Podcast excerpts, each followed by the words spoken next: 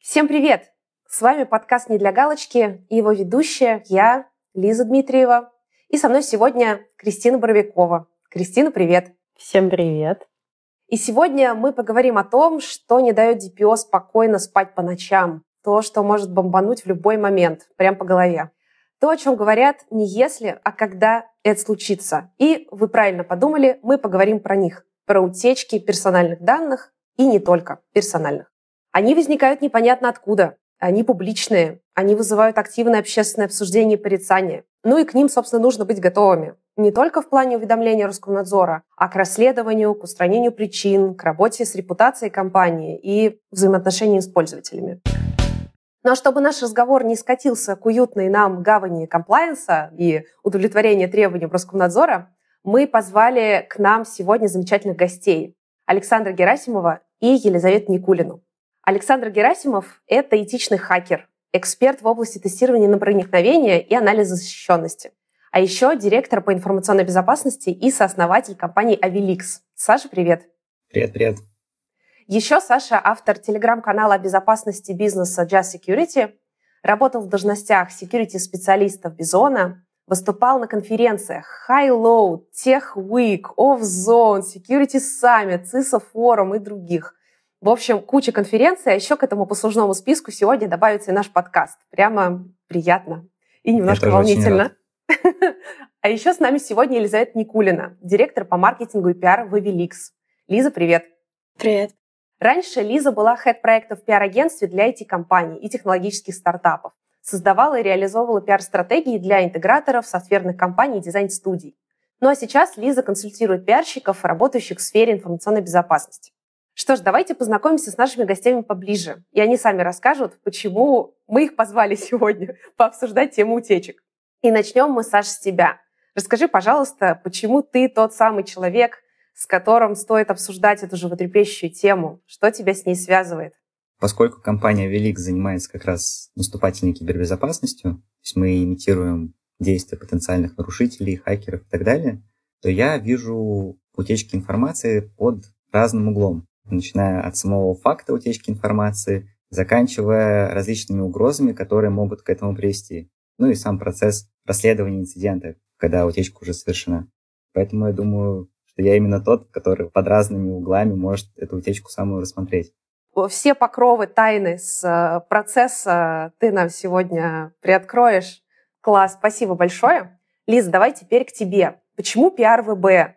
Кажется, что информационная безопасность — это, в принципе, область, которую довольно сложно промотировать, довольно сложно к ней привлекать общественный интерес. Это что-то непонятное, что-то связанное с хакерами, и для обычного человека довольно сложно зайти в эту тему. Расскажи, пожалуйста, как ты к этому пришла? Ну да, так и было. В общем-то, сложно сначала, но все лучшее в жизни случается случайно как-то. Вот Саша с еще одним фаундером вышли попить кофе, и я работала по соседству, они увидели на двери табличку «Пиар для IT-компаний», подумали, мы же IT-компания, а что такое пиар, мы еще не знаем, давай зайдем познакомимся. Так мы, в общем-то, и познакомились, потом начали сотрудничать, и сначала было страшно и сложно, потому что я работала как бы в IT, но с хакерами я еще в жизни не встречалась, только в кино. Но оказалось, что их пиарить гораздо легче, как ни странно, потому что рынок растет, у общества как бы потребность в этом тоже растет, всем все интересно, и получается, если у тебя есть какая-то экспертиза искренняя, настоящая, то всем это сразу интересно, поэтому быстрее находится общий язык и с конференциями теми же самыми, и с журналистами, если ты им дашь интересную информацию, которую они нигде больше не получат.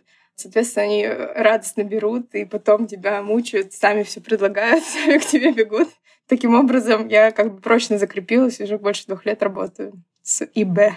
Круто. Сегодня мы обязательно спросим тебя про репутационные риски для компаний и как утечку воспринимает пиар. Потому что это такая область, о которой, как ты правильно сказала, ну, обычно и бэшники особо не думают. То есть они больше про дело, про экспертизу, про профессионально там а, выявить, обнаружить, устранить и так далее. Да, про пиары, про общественные отношения. Они, в общем, обычно не самая сильная мышца этого у кибербезопасности как бывший консультант по кибербезу, вот Кристина, наверное, со мной согласится, да, с пиаром у ИБ не очень. Потому что eBay изначально немножко закрытая тема, и выносить все из избы не всегда хотелось бы. И более того, пока ты делаешь расследование, непонятно, что выносить. Это да. Да, это очень актуально, конечно. Приходится с этим как-то жить, мириться, работать. Ну что, давайте запрыгивать в нашу тему к утечкам. Собственно, утечка для стороннего наблюдателя — это когда в каком-нибудь телеграм-канале публикуется сообщение мы взломали какую-то компанию, вот компания выложила нам с данными, мы его проанализировали, в результате 100-500 миллионов записей пользователей были выложены в какой-то непонятный даркнет, типа пароли совпадают, теперь пользователям нужно что-то с этим делать. Сразу после этого начинается гневный просто поток комментариев в соцсетях, компания как на это реагирует, либо молчит, либо потом выпускают какие-то публичные заявления – в которых либо все отрицает, говорит, что это комбинация, нас подставили, это сотрудник или что-нибудь, либо признается, что действительно там хакнули, данные пропали.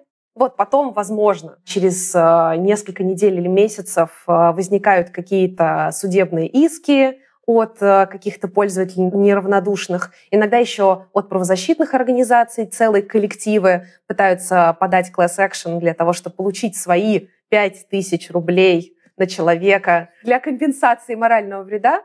Что мне интересно узнать, вот так утечка выглядит для стороннего наблюдателя. И она начинается с какой-то такой новости, чаще всего в каком-нибудь известном телеграм-канале и бэшном.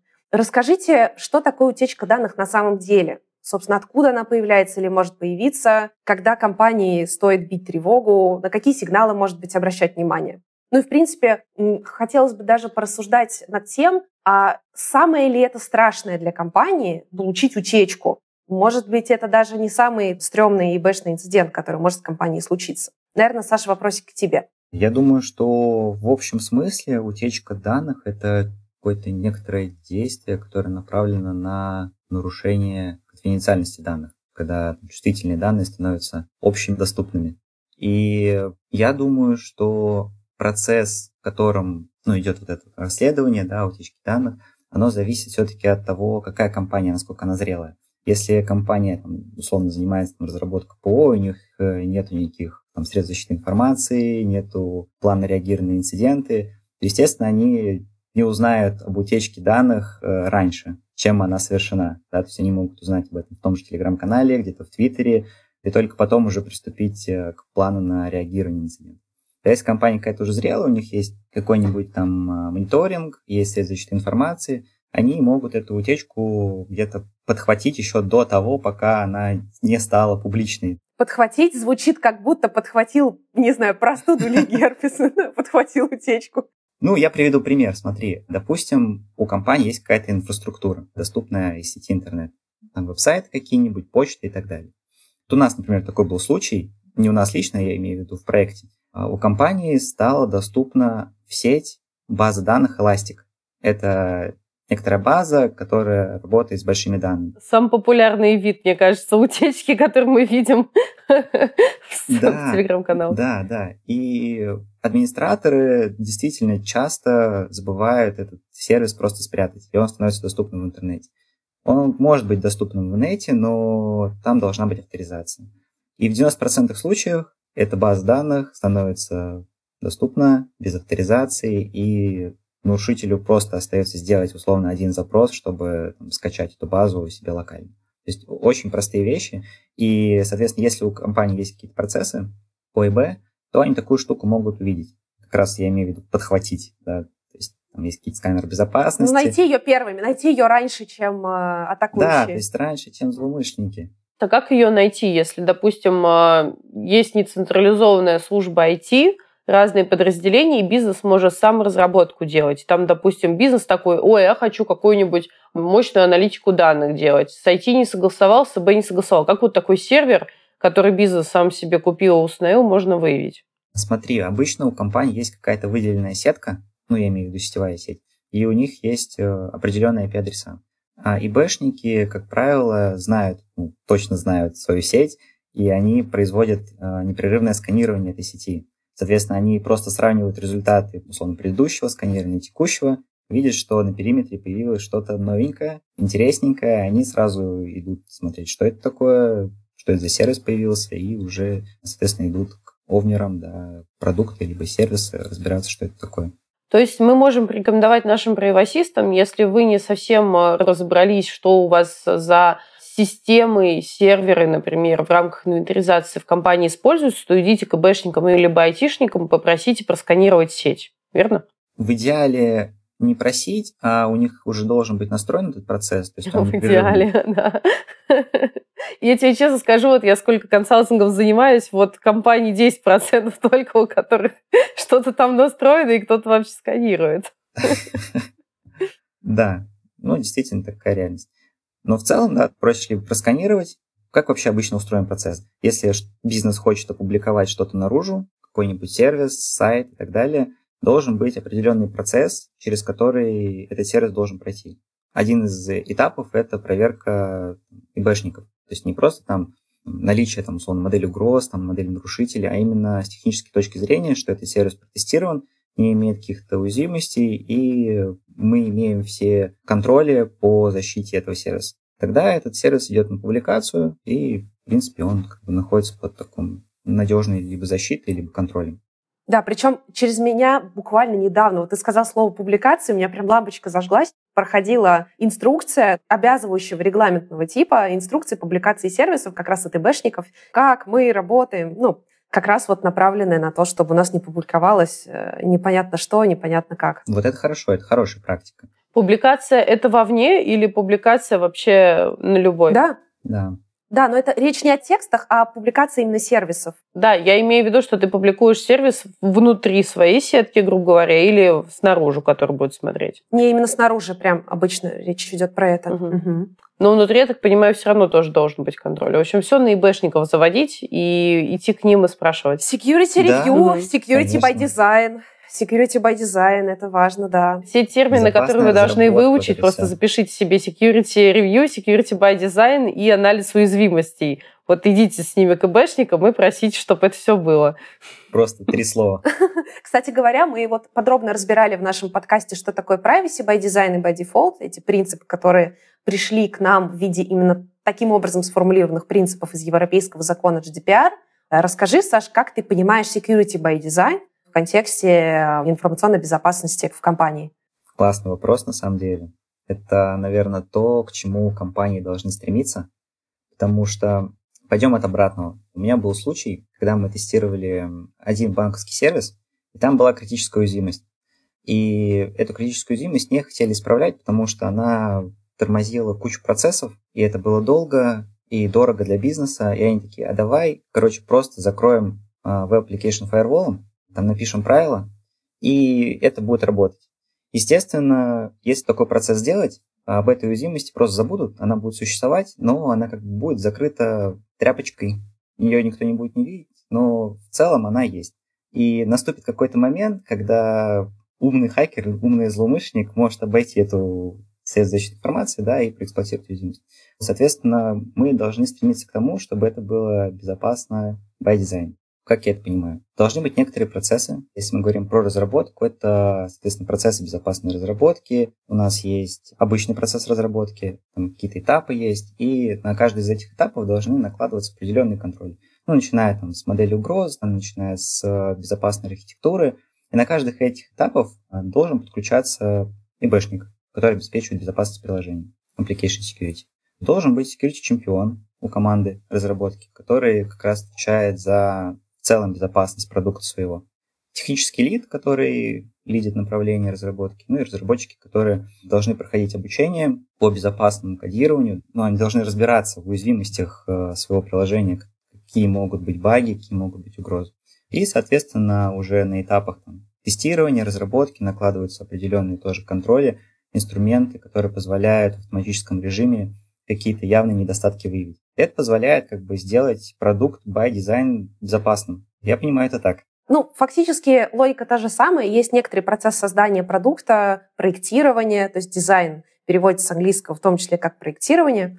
И на разных этапах, э, на которых это нужно, добавляется безопасность либо в виде контроля, либо в виде каких-то рекомендаций, либо в виде человека, который это все проверяет. Ну и действительно есть такая роль, э, вкратце она обычно называется обсек, Application Security специалист, который как раз плотно занимается SDLC, включается на разных этапах жизненного цикла разработки программного обеспечения – действительно там а, наблюдает и за безопасностью инфраструктуры, в которой работают команды разработки и прочие технические команды, так и смотрит непосредственно сам продукт, также занимается ревью архитектуры, различных архитектурных документов, документов системного анализа, плюс еще тут есть много про исследование самого программного кода на наличие уязвимостей, всякие security гейты. Коллеги, коллеги, сто, стойте, стойте, подождите. Бам! Это просто вот сейчас вот на стене оказались остатки моего пятничного заряда знаний.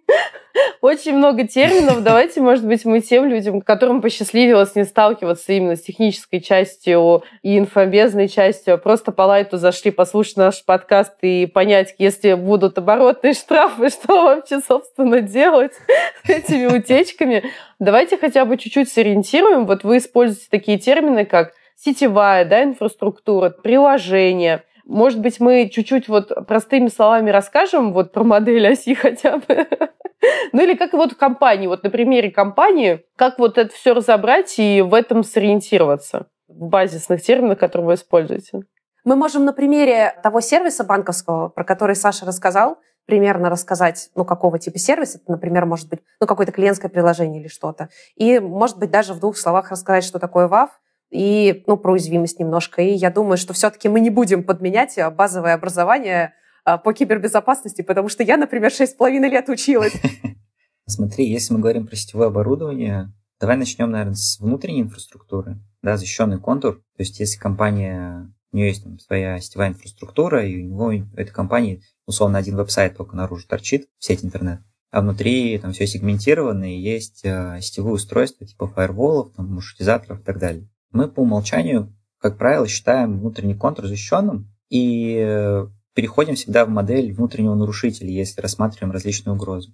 Если внутренний нарушитель каким-то образом попадает на роутер, маршрутизатор, какой-нибудь там firewall и так далее, у него есть несколько вариантов реализации разных угроз. Одна из них это просто в тупую прослушивать трафик, то есть он садится и слушает. Ну вот как просто сидят два человека на лавочке, подходит третий злоумышленник, садится и слушает, что они там разговаривают. Это как на картинке, да, с такими наушниками?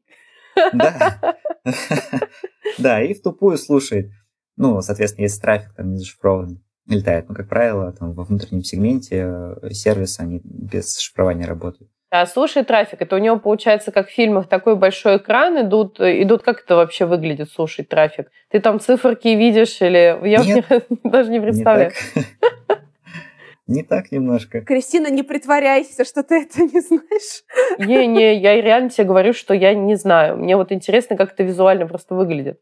Визуально это выглядит не очень интересно, на самом деле. То есть есть э, определенные программульки, так их назовем, которые захватывают сетевой трафик, то есть пакеты, которые приходят на устройство, и пишут это в отдельный файлик. А дальше нарушитель просто эти файлы анализирует и смотрит, что внутри находится у TCP-пакета есть определенный набор полей, он этот набор полей может восстановить, так называемый стрим, посмотреть, что происходило. Соответственно, если трафик может быть каким-то образом зашифрован, или еще одна угроза, это не прослушивание трафика, а как бы ты становишься некоторой точкой, через которой трафик идет, и ты этот трафик можешь перенаправлять в другую сторону. И когда, например, пользователь проходит аутентификацию во внутреннем сегменте, отправляется запрос, и ты как бы его перехватываешь mm-hmm. и отправляешь на там, сервер аутентификации, а сервер аутентификации отвечает не пользователю, а тебе. То есть это человек посередине, да? Ну да, да, человек посередине. То есть ты как бы уже не прослушиваешь в пассивном режиме, а в активном режиме можешь там как-то... То есть ты, по сути, его не дешифруешь, то есть ты не знаешь до сих пор, что там, но являешься таким получателем ответа от того же самого банковского клиента. Можно так, да, можно там вообще супер какие-то advanced технологии использовать, когда ты и расшифровываешь, и шифруешь трафик, но это уже другая история. Александр, слушай, у меня такой вопрос по поводу технологий. Вот мы сейчас э, моделируем угрозы, пример там представляем, мне кажется, тоже мысленно там представляете, какие угрозы для вас применимы. А вот наличие искусственного интеллекта и всех вот этих ишных тулов, они улучшили состояние черных хакеров или нет. Ну, то есть, как это можно автоматизировать это все, то, что ты слушаешь трафик, то, что ты там смотришь пакеты. Развитие технологий влияет на скорость обработки этой информации? Я бы, наверное, ответил следующим образом. Если мы вот возвращаемся к пользователям, хакерам, специалистам по тестированию проникновения, искусственный интеллект в целом упрощает. То есть он э, не заменяет, но ускоряет процесс тестирования, он может ускорить. То есть если есть какой-то там вопрос или необходимо написать какую-то утилитку простую, то искусственный интеллект реально может упростить этот процесс. Но он ни в коем случае не заменяет. Мы тут, кстати, с нашими партнерами делаем определенные исследования в области ИБ, то есть мы заставляем искусственный интеллект писать определенные сервисы и смотрим, насколько он э, безопасно реализовал этот сервис. Ух так, а какие инструменты используете? Ну, чат GPT используем, четвертую модель. Но пока это такое в планах. То есть мы только-только начинаем, смоделировали сервисы, которые будут, условно, форма авторизации и ну, другие сервисы. Посмотрим, как он реализует эти сервисы, посмотрим, как реализует э, этот сервис настоящий разработчик, и будем сравнивать результаты по безопасности, по определенным метрикам, кто реализовал этот сервис наиболее э, защищенным. Круто. Слушайте, а я бы хотела, знаете, к чему вернуться? Чтобы сориентировать наших слушателей каким-то источником утечки. То есть мы уже поговорили про то, что могут не менять дефолтные пароли, выставленные на сервисах по умолчанию. Может быть, какой-то сервис выставлен без авторизации, то есть любое внешнее лицо может получить доступ. А какие еще такие частые вектора атак бывают, с которыми вы сталкивались на своей практике?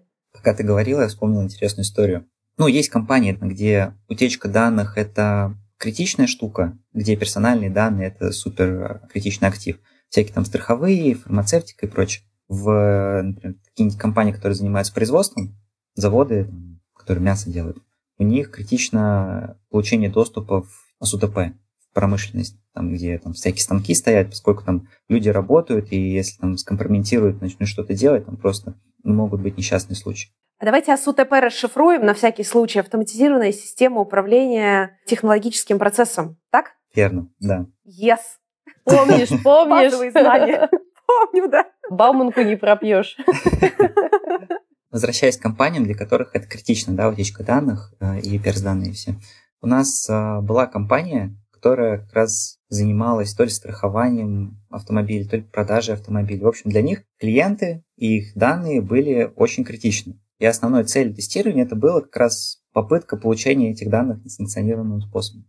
Все окей, компания как бы снаружи защищена, но там был один недостаток, который позволял в CRM попасть. В общем, там была форма авторизации по телефону, по телефону, соответственно, сотрудников компании, которых мы не знали.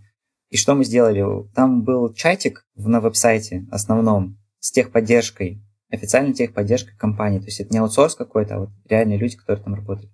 И мы начали с этой техподдержкой общаться, и нам предлагают, давайте мы вам позвоним, напишите ваш номер телефона. И наш специалист говорит, а я сейчас что-то там не могу, давайте я вам сам позвоню, напишите ваш номер телефона.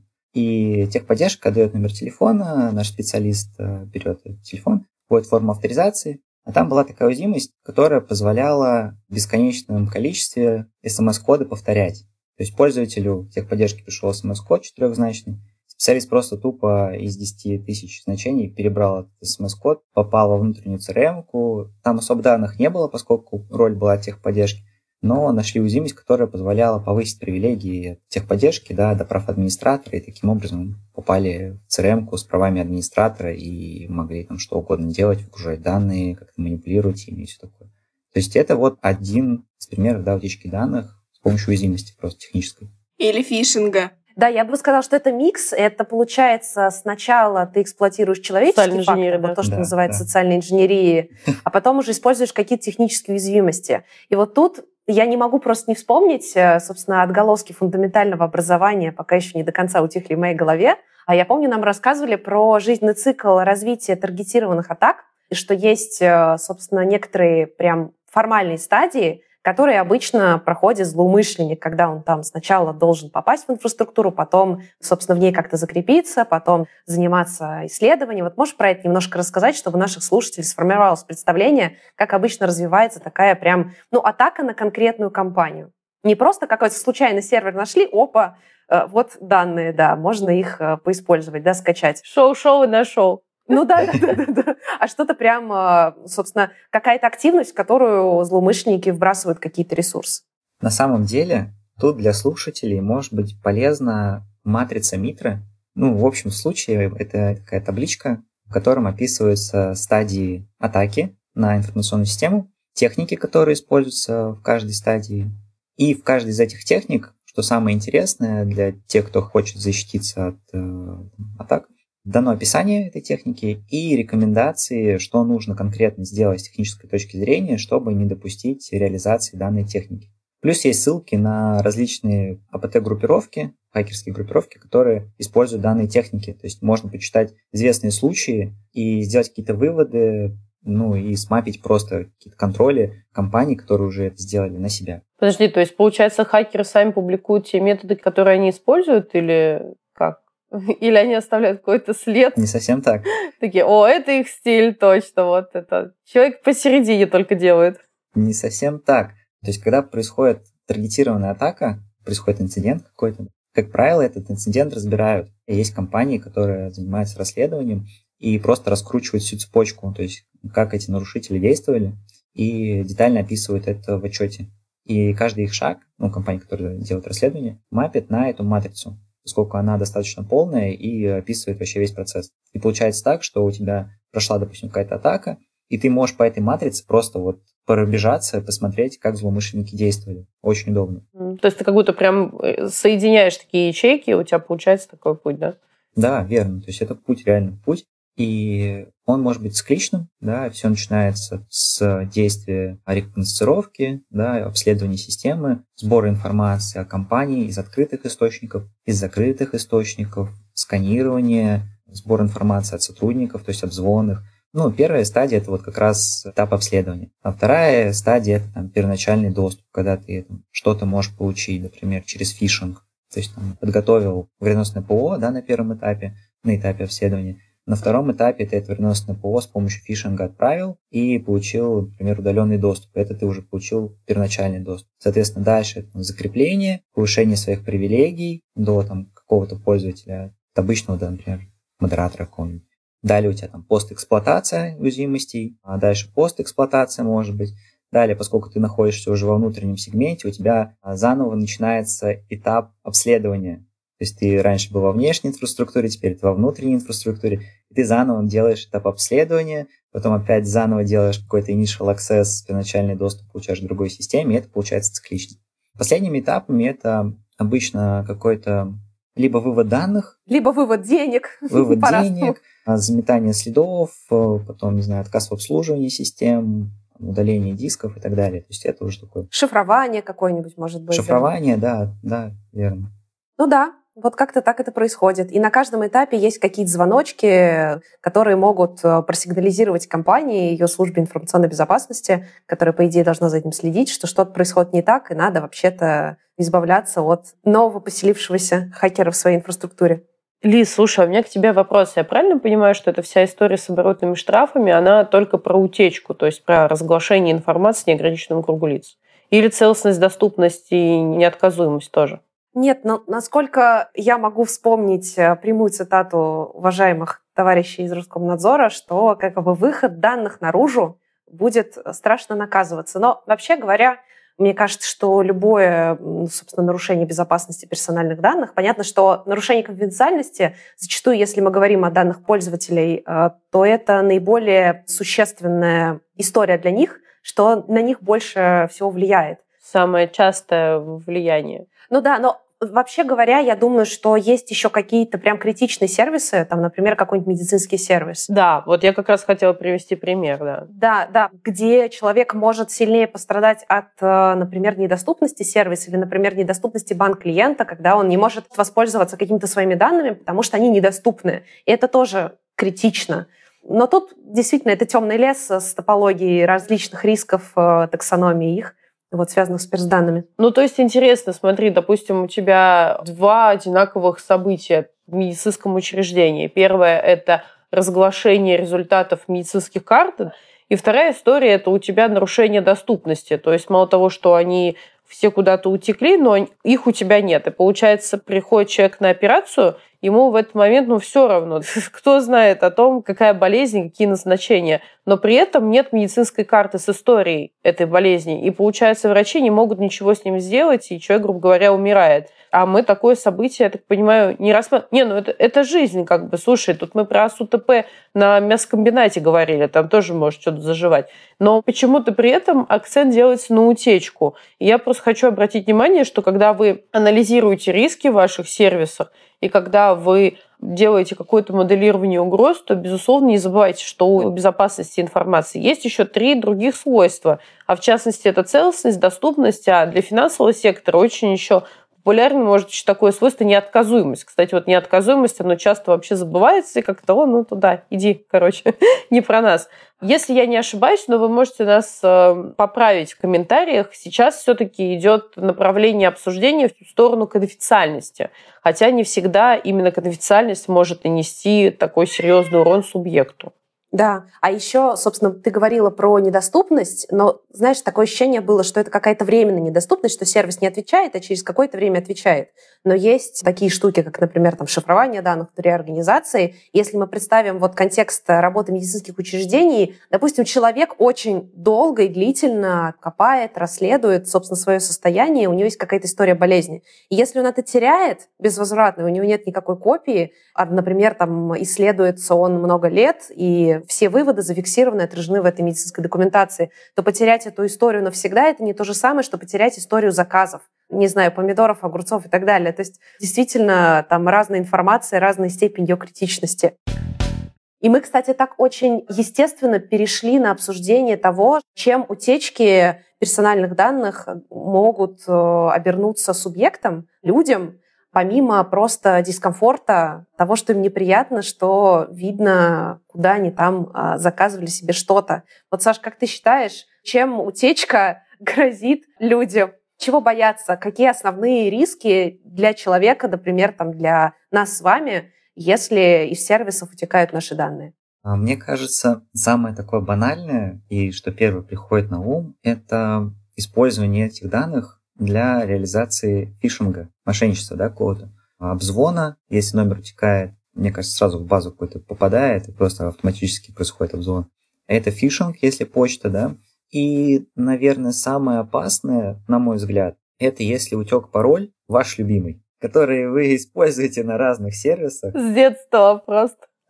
И не меняйте никогда, ни за что. Да, 16 лет, который вы установили, вот он у вас и хранится.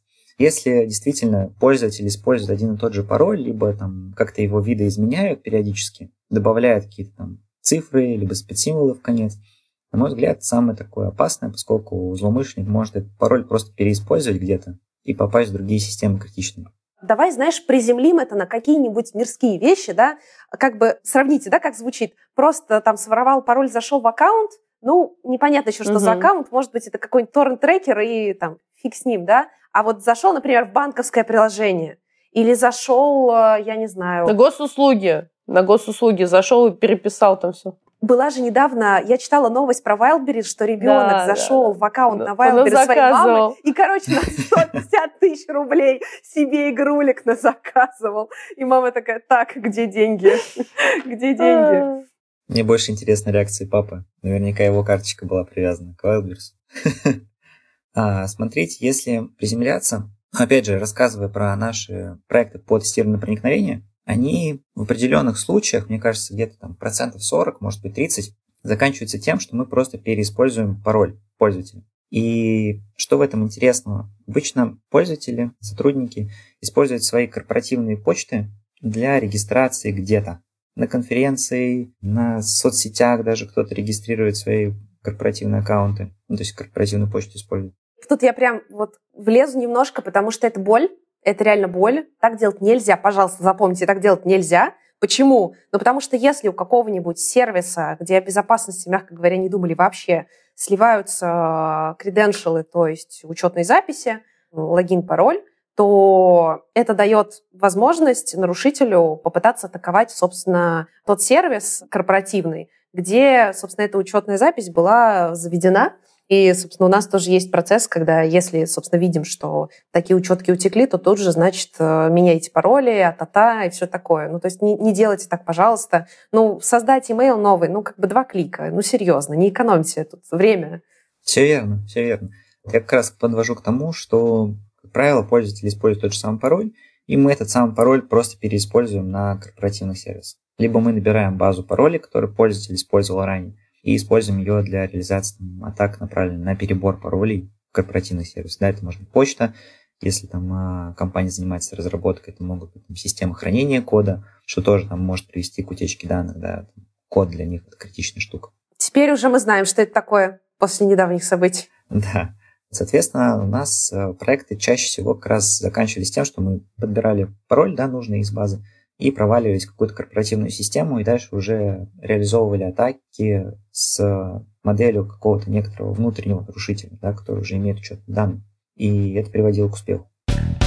А есть, Александр, у тебя какие-то примеры, когда действительно нарушение безопасности персональных данных или безопасности информации нанесло какой-то ущерб или в теории могло нанести ущерб клиенту? Я вот знаю только про кредиты, которые через госуслуги брали. Ну и, собственно, Центр правовой помощи на этом рекламирует себя абсолютно обоснованно, что типа если на вас взяли незаконный кредит, взломав аккаунт на госуслугах, мы вас защитим, опротестуем кредит, не надо будет отдавать деньги банку. Но сейчас уже, ну и сами госуслуги вводят обязательную двухфакторку и регулирование кредитных организаций, насколько я слышала, тоже ужесточается, что пользователь должен иметь возможность э, прям запретить оформлять кредиты без какого-то специального разрешения. Ну, в общем, эту возможность потихоньку, к счастью, прикрывают. Ну, потому что все, что связано с деньгами, это прям жесть. Это то же самое, как и переписание имущества, то есть переоформление твоей квартиры на кого-то, ты тоже также можешь прийти и запретить оформление сделки без твоего личного участия в МФЦ. Но это уже прям жестко, когда тебя там туда приводят и так далее. А какие могут быть еще? Вот мы мясокомбинат да, обсудили медицинские карты пациентов. Мне кажется, еще бывали проблемы у людей, когда сливали их домашние адреса, адреса там их детей, любовницы, все прочее, с доставки еды просто банально. Мне кажется, просто об этом мало было новостей, но как бы это серьезная вещь. Да, кстати, про вот эти все истории с любовницами и так далее. Был классный сервис, я не знаю, сейчас он есть или нет, который строил некоторый граф по человеку, где он находился. То есть он ставил точки на карте Москвы, допустим, и можно было посмотреть, в каких точках человек был, когда сервис доставки утекал. Можно было посмотреть, в каких точках он находился, и, соответственно, выявить какие-то ну, аномальные, скажем так. А это по номеру телефона или какую, что ты на входе? Да, да, по номеру телефона. Номер телефона, да, он строит граф. Такой, Неловко получилось, да? Где чаще всего заказывал, да. Что заказывал. Ох, шесть любовниц. А, и во сколько? Вчера Андрей Масолович как раз рассказывал интересный кейс про весы. Там, где жена встала на весы, и там показали предыдущее значение 59 килограмм. Mm, ну да, да. А муж весит больше. А еще, когда весы отправляют смс а жена в командировке, ей приходит с ее весов смс кто там 59 килограмм или сколько. Слушайте, у меня такой вопрос. А кто-нибудь из вас когда-нибудь пробивал себя в каких-нибудь сервисах, которые как раз специализируются на том, чтобы собрать и показать данные, которые есть в публичном доступе? Я себя пробила в глазе Бога. Это моя любимая история, я всем ее рассказываю. Я, в общем, пробила себя в глазе Бога и поняла, что когда мы все играли с Get Contact, это, грубо говоря, не надо было делать. Потому что печаль. Ну и, соответственно, на меня лично, не знаю, как на вас, у меня там куча всяких данных. Плюс, э, что меня очень смутило, данные а, на все машины, и единственное место, куда я их вносила, это Моспаркинг. Я такая, окей, все с вами ясно. Александр, у тебя? Я тоже пробивал, э, естественно, по разным базам, и мои данные тоже, конечно, там есть, там и почта старая, и тот самый пароль, который я там поставил в юном возрасте, ну, он, конечно, не используется уже, но тем не менее. Да, то есть тоже как бы это вполне себе, мне кажется, уже сейчас в наших реалиях нормальная история, когда там, ваши данные все-таки утекают, попадают куда-то. Единственный момент это то, как вы с этим работаете, да, что вы потом предпринимаете, меняете ли вы учетные данные, пароли, ставите ли вы многофакторную аутентификацию. То есть это заставляет все-таки задуматься. И говоря, кстати, про сервисы всякие, которые позволяют проверить утечки, может быть, слушателям будет полезно, есть такой сервис э, Have I Been Palm. Это веб-сервис, где можно вбить э, свой email и посмотреть не данные, но посмотреть, какие сервисы утекали, в каких сервисах был замечен ваша почта. И можно еще в обратную сторону пойти. Если у вас какой-то уникальный пароль, да, вы новый там поставили пароль, и вы хотите узнать, утекал ли этот пароль или нет, точно так же можно в обратную сторону вбить пароль и посмотреть, на каких сервисах есть. Звучит подозрительно вбивать пароль, а потом... Да. Что меня больше всего смущает в этих сервисах? что как бы я боюсь своим вот фактом ввода, ну, об этом много писали, обогатить эту самую прекрасную базу. Ну, как get контакт, грубо говоря, да, вводишь телефон и обогащаешь базу. Все логично. Только хотел, да, сделать ремарку по поводу пароля. Не знаю, как это все реализовано там, но, в принципе, почта, ну, мне кажется, не настолько критично ее там вбить, посмотреть. Вот пароль, да, тут как бы на свой страх и риск. Я вспомнила историю просто бомбическую. Значит, э, дача, темно, значит, пятница вечер или суббота вечер. Сосед паркует машину, или нет, какая-то неизвестная, короче, машина, да, точно не соседская. Она на нашем парковочном месте. Приехал муж и, значит, пытается поставить машину, не может. Начинает беситься, потому что там, ну, парковки не очень много. И проходит какое-то время. Мы думаем, так, что делать? Машина какая-то ну, реально непонятная, непонятно, как э, он будет выезжать. И мы решаем пробить по номеру машины что известно по автовладельцу. И прикол в том, что мы реально что-то находим, то ли звоним по телефону, то ли звоним ментам и сообщаем ну, какую-то информацию. Ну, в общем, менты связываются с владельцем автомобиля, владелец автомобиля прибегает и угоняет машину обратно. То есть была история ну, совершенно сумасшедшая. Мне тогда в голову ну, не пришло самой пробивать именно по номеру автомобиля, да, по номеру транспортного средства, но муж догадался, и я, короче, тогда была в шоке. Хотя после этого пробили там меня, я не помню по какому-то креденшалу, то ли по номеру, то ли почему-то. Ну, кстати, тогда меня приятно удивило, что по мне, кроме номера и там что-то города, и какого-то суперисторического адреса, собственно, ничего не было больше. Я тогда порадовалась, что я не такой любитель регистрации во всяких непонятных no name, no sec- zero security сервисах. Я хотел спросить, знаете ли вы, как обогащают э, базы данных вот по номерам машин? и маркам машин? Откуда они вообще появляются? Через сервисы какие-нибудь или через ДПСников? Через ГАИ?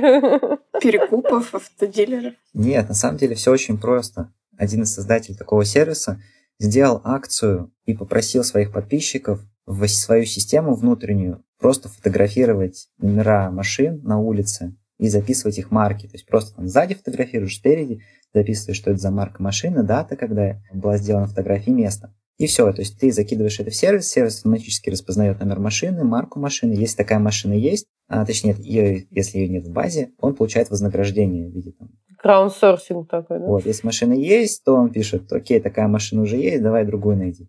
Так вот, он там за какое-то определенное ограниченное время набрал, мне кажется, просто огромную базу этих автомобилей по Москве.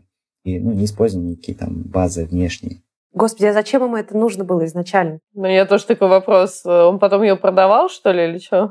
Слушай, мне кажется, это, да, монетизация. То есть он делал платный доступ, скорее всего, там, к боту своему. И просто бизнес сделал такой. А вот у меня вопрос, а в чем монетизация у глаза Бога? Вот э, часто тоже этот сервис обсуждают, Роскомнадзор любит его блокировать э, постоянно. В чем фишка, ну, то есть у создателей? Типа показать, смотрите, какие вы узнаваемые, или это же бесплатно, если не ошибаюсь, или платно?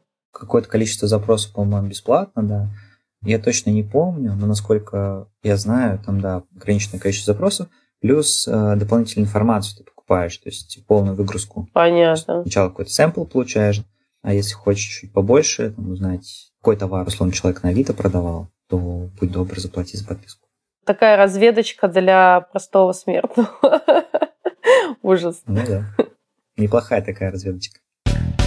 На волне этой темы очень хочу спросить. Собственно, я очень часто встречаюсь с таким мнением, что когда приходишь в какую-нибудь команду или какому-нибудь руководителю и говоришь, блин, в своем сервисе, товарищ дорогой, персональные данные, их надо защищать. И он такой, да что их защищать? Все уже давно утекло. Ну, как будто бы это почта, там, это телефон, но вот утекали они уже 300 тысяч миллионов раз, и зачем мы сейчас будем как-то ограничивать бизнес? Я уже отточила всевозможные аргументы на этот счет, но мне интересно тебя, Саш, и, может быть, Лиз, тебя тоже послушать. Вот как вы считаете, собственно, как люди, которые постоянно сталкиваются там, с утечками, с защитой, зачем мы все еще нужны? При условии, что данные продолжают утекать. И кажется, даже вот уже просто все утекло, все, что могло утечь, все, что плохо лежало. А мне кажется, что с такого подхода как бы начинается бардак весь, если мы говорим про разработку. А, и это надо искоренять, мне кажется. Если аргумент в том, что уже все утекло, ну, есть же новые данные, которые поступают, новые клиенты, новые партнеры, они же тоже могут утечь. Мы же не хотим, чтобы и эти данные попали в сеть.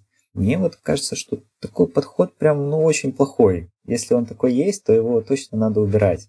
Есть еще две гениальные мысли на этот счет. И причем получено от двух э, коллег, которые там эксперты информационной безопасности, которых я очень уважаю, но они были такие, знаете, в полушутку, в полуправду. Значит, первое предложение. А давайте возьмем у субъектов согласие на распространение их персональных данных заранее, чтобы если утечет, то они согласны. Это первая была гениальная идея. Вторая гениальная идея — это Слушайте, а было бы прикольно, если бы у нас было регулирование, собственно, наказаний за утечку персональных данных, и оно бы было мягче для тех данных, которые ранее уже утекали.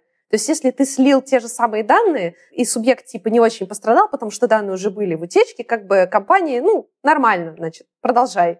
А вот если это новые данные, то все, уже наказание по всей строгости закона. У меня сначала, знаете, было момент шока небольшого, знаете, когда воздух такой, в смысле, как ты мог додуматься до этого? А потом уже начинала рационально спорить через несколько минут. Вот что вы думаете? Мне кажется, если таким подходом мыслить и такую штуку реализовать, на это уйдет очень много времени на разбор. То есть данные реально новые или данные реально утекали. Представляешь, если там, не знаю, тысячу записей, десятки тысяч записей из базы данных утекли, это надо каждую запись проверить, что она действительно утекала, и проверить, какие-то поля, может быть, новые добавились, да, там, не знаю, номер телефона добавился, он же не утекал ранее, утекал, например, почта пользователя, а номер телефона новый. Вот как тут считать, новая запись или не новая? Мне кажется, это очень затратно будет по времени, ну и для бизнеса, и по деньгам тоже. Хочется иметь в наличии некий доверенный сервис, который бы тебе действительно, то, что мы обсуждали, показывал, утекали ли твои данные, если они каком-то даркнете или нет. И таким образом, знаешь, в общем, у тебя такая карточка идет с набором данных о тебе, который идентифицирует тебя как личности, которым ты обладаешь. И там, в общем, галочки такие зелененькая, крестик, зелененькая. И ты идешь с этой информацией к какому-нибудь оператору, и он такой, а, вот красная, все, я за это не отвечаю, это уже у вас и текло, а вот за зелененькое все, гарантируем, что, соответственно, обеспечим безопасность. Мы сейчас э, достаточно, мне кажется, прошаренные люди действительно пробили там себя, узнали, что утекло и что нет, и примерно имеется представление. Но при этом получается, когда ты идешь с такими поломанными, может быть, поломанными, не совсем верное... Моральными ориентирами? Моральными. Поломанными моральными ориентирами. В общем, ты идешь такими ушатанными данными к оператору, потом у оператора случается утечка, и еще непонятно, в Даркнете появилась эта утечка от этого оператора, либо от другого. То есть как будто ты его подставляешь. И мне кажется, сам институт качества данных, которые ты передаешь оператору, он у нас, мне кажется, в мире вообще еще не развит. То есть мы действительно можем таким образом подставлять операторов, И такие, о, я известный человек, обо мне там все из глази Бога, а пойду-ка я к своему конкуренту дам ему свои данные, а потом, опачки, там случилась утечка, давайте на оборотный штраф. Мне кажется, вот эта вот история какой-то связи, верификации данных, а, твоей личной гигиены, гигиены оператора, какое-то страхование рисков, она вообще не развита ни в коем образе, и ее действительно не хватает.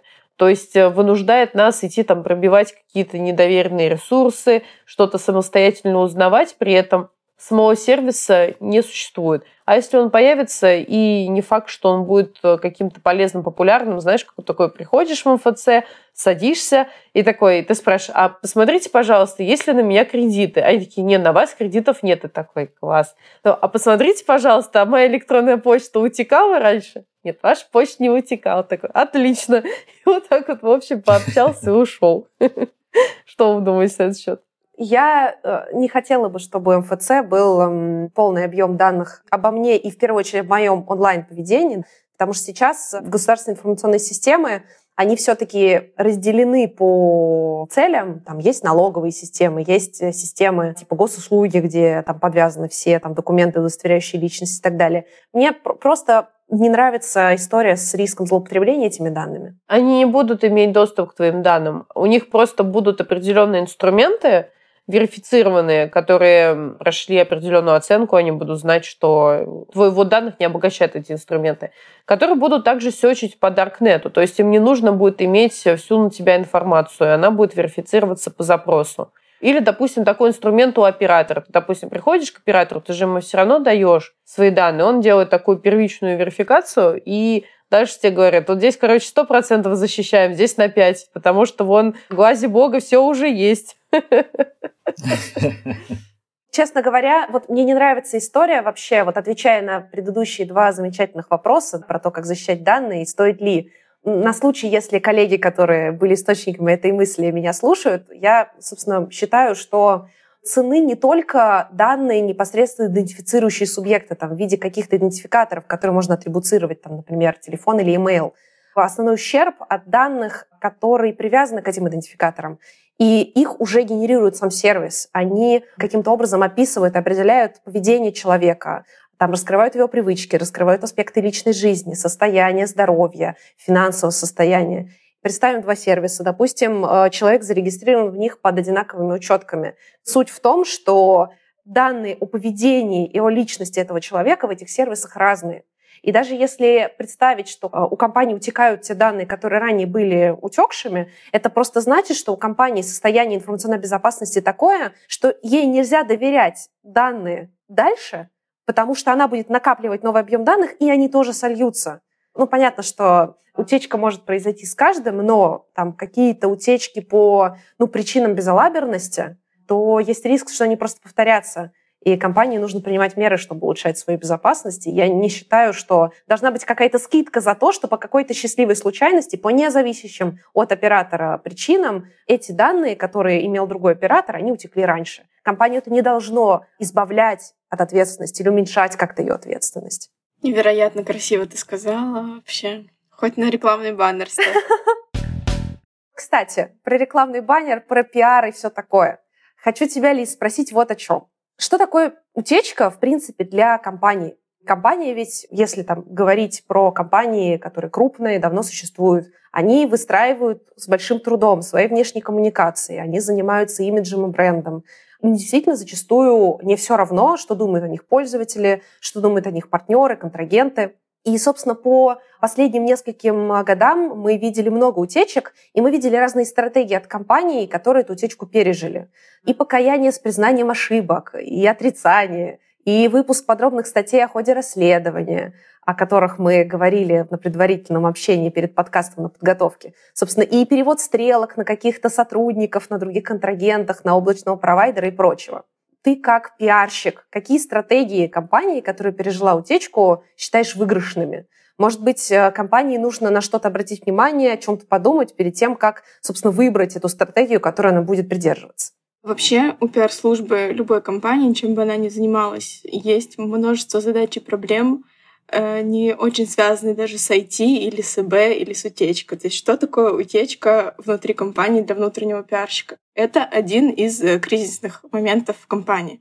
А кризис в компании может быть по любому поводу. Для кого-то там разлив нефти в море, в океане по вине компании — это кризис. И он в зависимости от профиля компании будет гораздо сложнее, громче крупнее и страшнее для компании, чем какая-то утечка.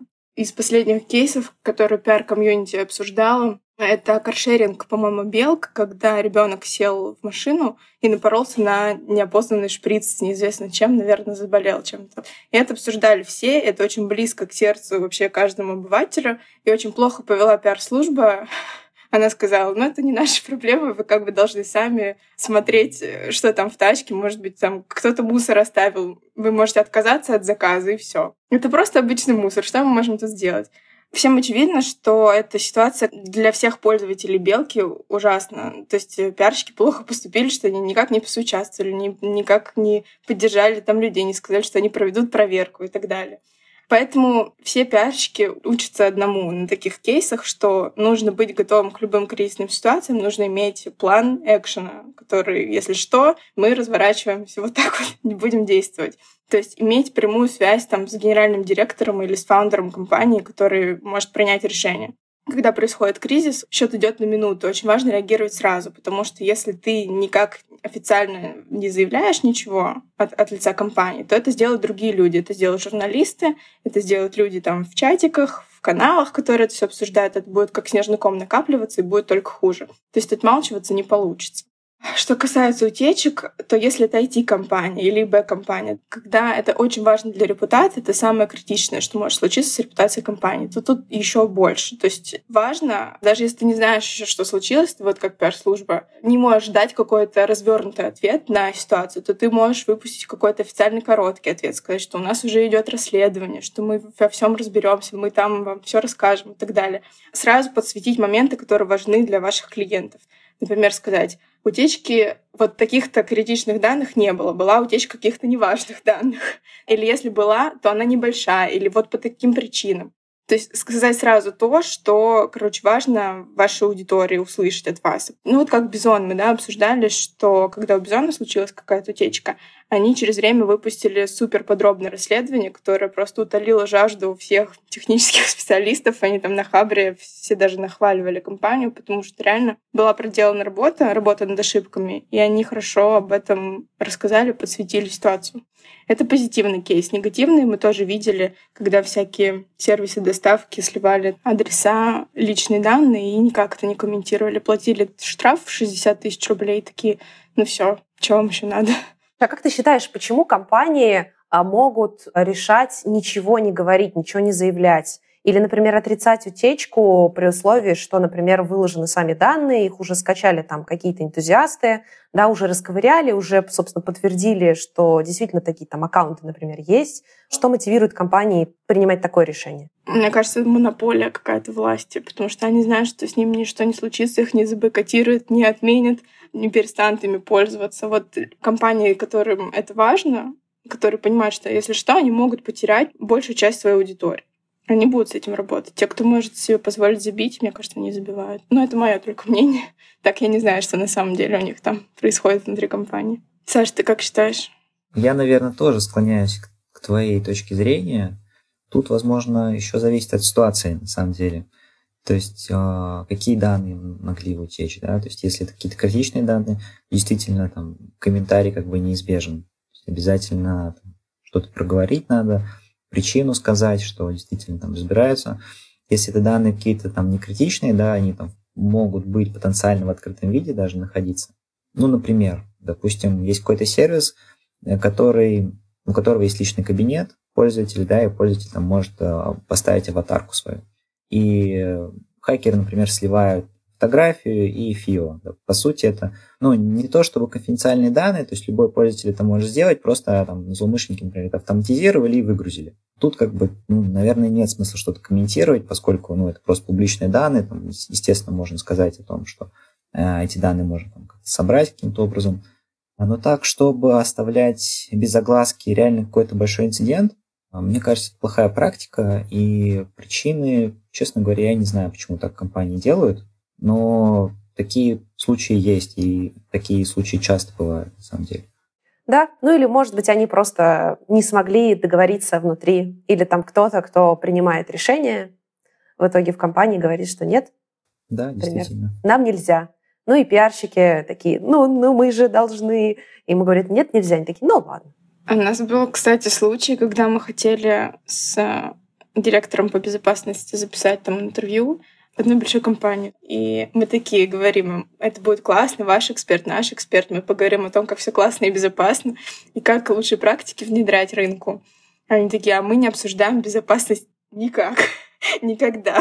Вообще никак. Даже в хорошем позитивном ключе нет. Просто нет, и все. Ни, ни на каком уровне не смогли это согласовать и пролоббировать не столько страшно. Ничего себе, типа security by obscurity, есть такой, по-моему, принцип, типа безопасность за счет незнания. Типа мы не раскрываем ничего про безопасность, и мы останемся в безопасности. Ну, знаешь, на самом деле теперь-то мне понятно, потому что я сейчас слышу, что может быть просто бесконечное разнообразие возможных точек, через которые можно проникнуть в сферу, такую сферу, прям купол безопасности твоей компании, и удивительно, как у ИБшник вообще глаз не дергается. То есть, по сути, такая игра на опережение. Ты там делаешь что-то, а умнее ли тебя твой э, злоумышленник, твой личный такой злой хакер. И действительно понятно, что коллегам в некоторых случаях проще взять и отрубить всю эту историю от интернета, посадить людей писать э, пером на бумаге и отправлять сов. Самый вариант. Это я сейчас гостайну описала прям. Отключить этот интернет нафиг. От него да, одни да, проблемы. Да. Я на самом деле предлагаю нам переехать поближе к плоскости рекомендаций для наших слушателей, которые, возможно, работают тоже в разнообразных компаниях и хотят свою компанию сделать готовой к потенциальным там, инцидентам, потенциальным утечкам, а в идеале вообще сделать так, чтобы утечки инцидентов информационной безопасности никогда не случалось. Хотелось бы дать какие-то такие рекомендации, о чем э, человеку в компании, например, DPO, да, человека, который отвечает за приватность, стоит подумать и стоит сесть поговорить со своими коллегами из информационной безопасности, чтобы, может быть, убедиться в том, что компания готова, или убедить подумать над внедрением каких-то процессов, которые сделают ее более зрелой и готовой в плане инцидент-менеджмента. Саш, что посоветуешь? Мне кажется, когда мы поднимаем эту тему, нам необходимо знать, во-первых, что мы защищаем, какие активы, условно, это может быть информационные системы или люди, сотрудники, и от кого мы защищаем. Это могут быть разные нарушители с э, разным техническим уровнем. Да, это могут быть какие-то условные скрипт-кити, да, это люди, которые используют там, автоматизированные средства, не понимая, что они делают. Это могут быть какие-то активисты, которые просто там пытаются положить сайт или какие-то лозунги прописать на ваш сайт. Или это может быть какая-то супер подготовленная группировка, которая месяцами готовит атаку и потом просто в какой-то момент пахает и в незаметном режиме полгода сливает данные. То есть необходимо в первую очередь определиться, что мы защищаем и от кого защищаем. Соответственно, исходя из этого уже подбираются необходимые меры, контроли и средства защиты информации, допустим. Я бы сказал так. Допустим, если это небольшая студия разработки, у которой есть 15-20 человек, понятно, что им нет смысла защищаться от э, АПТ-группировок и внедрять какие-то супердорогие средства защиты информации. Им достаточно сделать какое-то обучение для сотрудников да, своих, чтобы повысить просто осведомленность в вопросах ИБ там, от банальных защита от фишинга, да, чтобы там пользователи не открывали письма, не переходили по ссылкам, и внедрить какие-то супер простые технические процессы, которые им позволят защитить их э, внутреннюю и внешнюю инфраструктуру, если она есть. А если это уже какой-то там финсектор, да, банк, там уже понятно, что можно защищаться и от АПТ-группировок, и использовать там, дорогостоящие средства защиты информации и так далее. Я бы ответил так. Ну, то есть, э, если, допустим, человек DPO и сейчас отвечает за там, комплайнс по персональным данным своей организации, то вот садится с коллегой из информационной безопасности своей компании за чашечкой кофе или чая и говорит, слушай, а есть ли у тебя, дорогой, модель угроз и модель нарушителя? Угу. А потом что? И он такой, откуда это ты должен делать вообще? Да, потом, соответственно, исходя из этого, уже ну, принимать меры. Классическая модель угроз, модель нарушителя, кстати говоря, тут, может быть, и не подойдет. Не в стековская. Да, в моем понимании, да, модель угроз, я, когда слышу это слово, я как раз понимаю вот именно стековскую модель угроз. Документ. Такой вот как бы сантиметровый пачка бумаги, которая просто лежит где-то в столе. Именно. Который просто ни о чем. Не учитывает процессы организации. Такой ты типа, ну, я там пишу название своей компании, что-то там пропишу, там поправлю, не отходя от места. Именно. Особенно, когда ты читаешь и на середине забываешь, что было в начале. Такое вот у меня лично бывало. А в этом-то и смысл таких документов, чтобы вопрос не задавал. Да, я бы приземлял это больше на практическую точку зрения. То есть разбирал бы каждый актив. Допустим, у нас есть веб-сайт, да, у него там есть форма авторизации, и мы понимаем, что эта форма авторизации может атаковать какой нарушитель. Это может быть внешний нарушитель, что он может делать? Он там может перебирать логины, пароли, он может восстанавливать пароли по почте, по номеру телефона и так далее. И уже приземлял бы эти угрозы на там, разработчиков, либо на каких-то технических специалистов с просьбой эти угрозы учесть при разработке и сверху еще накинуть какие-то средства защиты информации, которые могут минимизировать просто риски компрометации сервиса самого. Вот я подходил как бы так с практической точки зрения, то есть не формально там описывал верхнеуровнево, да, какие могут быть угрозы и нарушители, а вот именно приземлял бы это все дело на конкретные сервисы, на конкретное ПО, может быть, или сотрудников, группу сотрудников, и уже исходя из этого планировал бы какие-то меры, инструменты и так далее. Ты сказал про именно меры, которые должны воспрепятствовать там, взлому, несанкционированному доступу к системам. Но я хочу подсветить еще такую штуку, что есть меры, ну, без которых, в принципе, невозможно осуществить расследование. И, как правило, если они изначально в компании отсутствуют, то в случае реализации какой-то атаки на компанию, то она даже не сможет понять, что происходит. Естественно. Ну, элементарно, сбор логов, запись логов как бы нет логов, ты не можешь понять, кто заходил, когда заходил. Или, например, когда у тебя есть учетные записи, которые не персонифицированы и к которым есть доступ у кучи людей. Ты не понимаешь в случае, если тебя взломали, кто именно был по ту сторону экрана, кто заходил под этой учеткой. Какие такие меры ты тоже можешь подсветить, которые, собственно, должна компания иметь у себя, чтобы смочь подготовиться к реагированию? Классно, кстати, ты сказала про логи, и у меня сразу всплыл э, сюжет э, нашего проекта, когда нас попросили расследовать инцидент, который произошел 4 месяца назад с момента обращения. Мы стали запрашивать, соответственно, логи и все остальное. Естественно, этого всего не было, а если было, то логи ротировались и сохранялась только там недельная, условно, давность, там двухнедельная давность. И мы как бы работали в тупую с черным ящиком. То есть инцидент уже произошел, и он не повторялся. То есть мы как бы работали просто с фактом того, что где-то есть утечка, и мы не знали, как она произошла. Мы просто знали, что, словно там база данных попала, и как, как разбираться. Нам пришлось идти от обратно. То есть мы просто сымитировали нарушителя и сделали полноценный анализ защищенности компании и обнаружили несколько уязвимостей, которые приводят к компрометации баз данных и вот только таким способом нам удалось, условно, расследовать этот инцидент и уже разобраться потом, как это могло произойти. Мы повторили каждый шаг и действительно подтвердилось, что именно этим путем шел злоумышленник. Возвращаясь к всяким полезным вещам, которые могут помочь при расследовании инцидентов, это действительно логи да, с э, различных серверов, с конечных устройств, типа компьютеров, сотового телефона, если это корпоративные. Это веб-приложения, которые собирают логи пользователей, которые обращаются. И, собственно, складирование этих логов в какую-то единую систему, базу, CM, и, соответственно, ротация логов должна быть настроена согласно вашим политикам. То есть это не должно быть так, что логи там затираются условно через день, через два, через три. Вы должны там, какую-то дельту для себя удобную, понятную сделать, чтобы можно было эти логи просто разбирать. Ну и, соответственно, всякие инцидент-планы, то есть это некоторый набор инструкций, правил по тому, как компания действует при возникновении ну, любого инцидента, неважно, это может быть технический какой-то инцидент.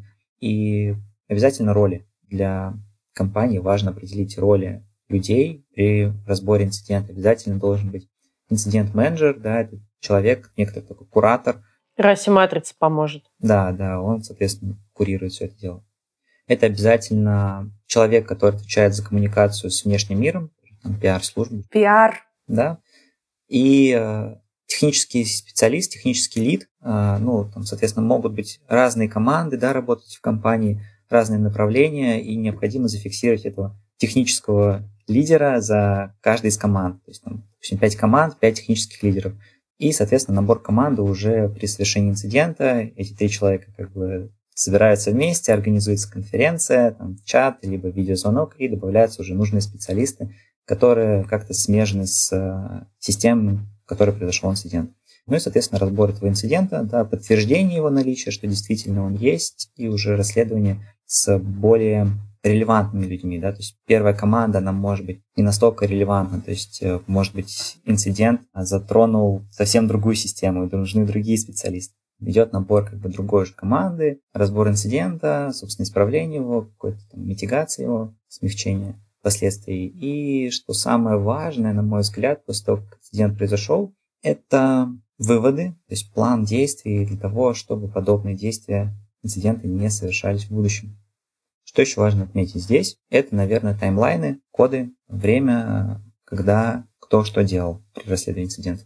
Такой-то пользователь такой-то день, в такое-то время обнаружил инцидент, в такое-то время мы собрались, такие-то артефакты, то есть полный таймлайн с файликами, там, с записями, чтобы можно было потом это из архива, например, достать, посмотреть и опыт этого инцидента перенести на другие системы. Это как раз то, какие документы обычно порождают компании, которые приходят к компании, которая пострадала от утечки, на помощь. И вот этот красивый таймлайн, что происходило, да, да. да дают. Вообще расскажи подробнее, потому что, ну, классическая компания, сидят там, ну, какие-то специалисты по кибербезопасности, у них есть какие-то настроенные меры защиты, они что-то в состоянии скорее рутинно мониторят, делают это качественно, но как правило, все-таки, опять же, как говорила Лиза, абсолютно правильно, утечка — это кризис. Ну, в принципе, любой масштабный инцидент информационной безопасности — это кризис. Собственно, как может помочь компании в такой ситуации какая-то, собственно, внешняя помощь, какой-то внешний аутсорсинг, с чем он может эффективно помочь на опыте вашей компании, когда вы привлекались к каким-то таким в моменте прям инцидентом, там не спустя, например, там полгода, да, а прям вот когда вот происходит, и уже надо как-то помогать что-то расследовать. Да, соответственно, компании такие есть, которые, так скажем, на аутсорсе внешне помогают при расследовании инцидентов, но они известны на рынке.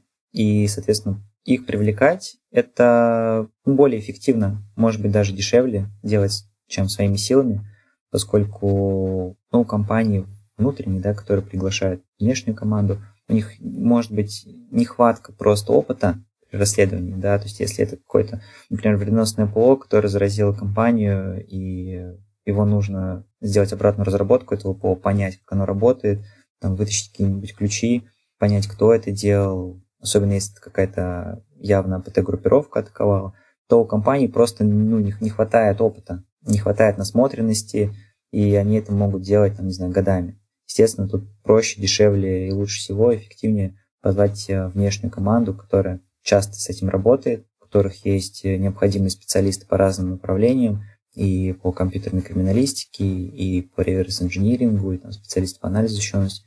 А я только хотела тебя похвалить за то, что ты для наших слушателей расшифровал реверс-инжиниринг, который у меня тут же всплыл в памяти, и сказал обратная разработка. Класс. Да, да я собственно... просто подумал об этом.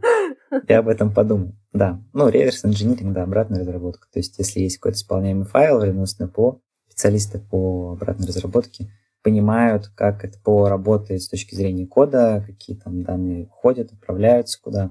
Ну, в общем, как она работает, это ПО, изнутри. Соответственно, такая команда, она более эффективно работает, но у них уже смотренность есть, опыт богатый, и они это делают а, относительно быстро. Да, и могут какие-то рекомендации дать а, относительно того, чтобы в последующем такие вещи не повторялись. Ну, здорово. Еще много слышу и, можно даже сказать, немного практикую идею о том, что а, несмотря на то, что компания может делать много чего для обеспечения безопасности, может привлекать внешних партнеров, все равно она никогда не поймет, как, собственно, ее команда, ее внутренние службы, специалисты реагируют на кризисную ситуацию до того момента, когда они в этой кризисной ситуации окажутся.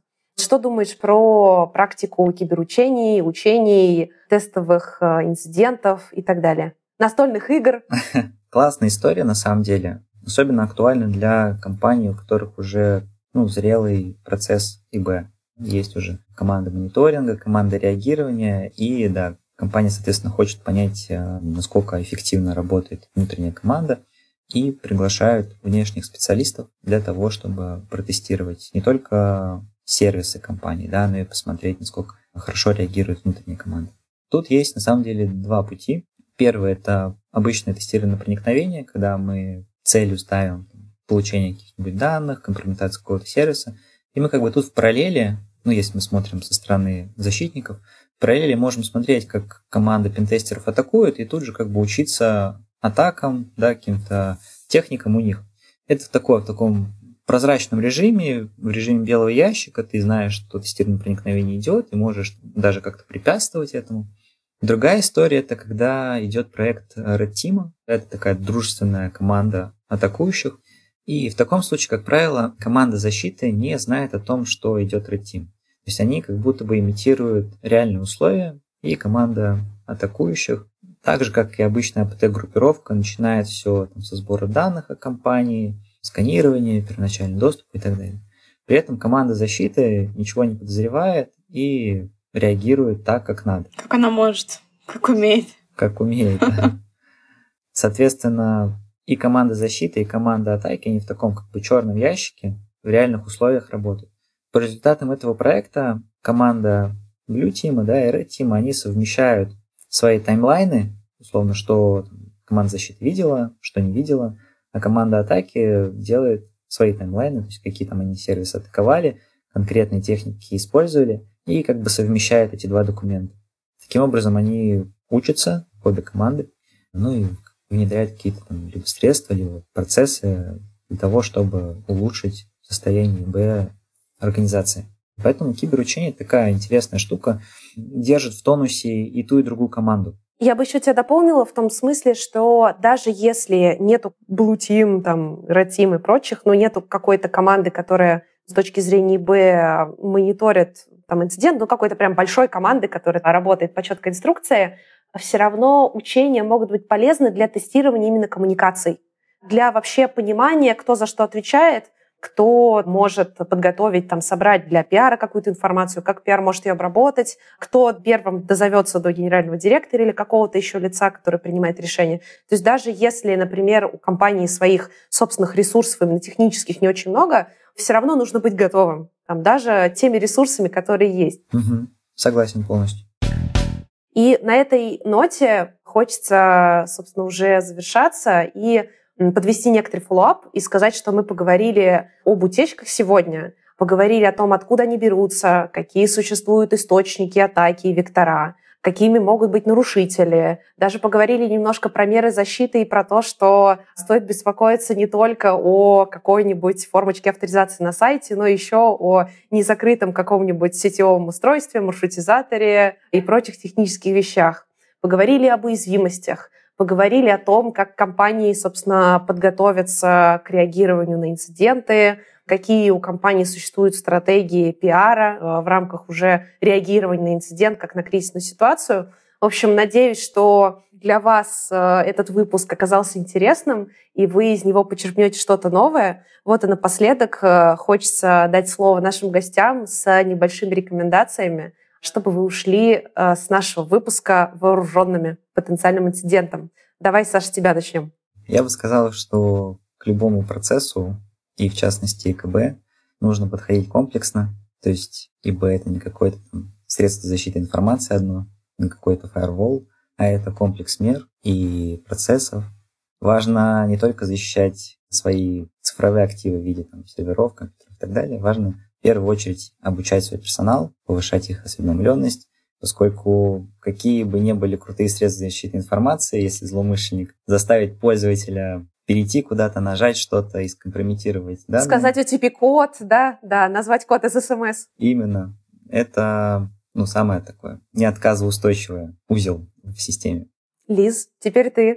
Я могу сказать, как пиарщик, что всем компаниям и людям, которые работают в компаниях, нужно стремиться быть, а не казаться, быть искренними с сотрудниками, с коллегами и с аудиторией внешней, с клиентами также. Если что-то случается, тоже честно и быстро просто работать, делать свою работу качественно, постараться выруливать из всех ситуаций и быть прозрачными. Тогда все будет хорошо. Классная рекомендация, согласна, потому что в любом случае то, что реально произошло, оно выйдет наружу, если даже не сейчас, то, собственно, потом, когда всем уже будет очевидна картина инцидента.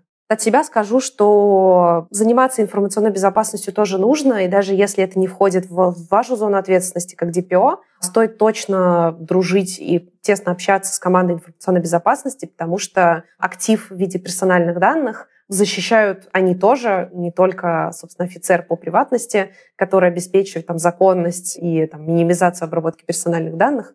Так что комплексный подход. Действительно нужно выстраивать систему защиты, которая адекватна контексту компании, ее процессам обработки данных.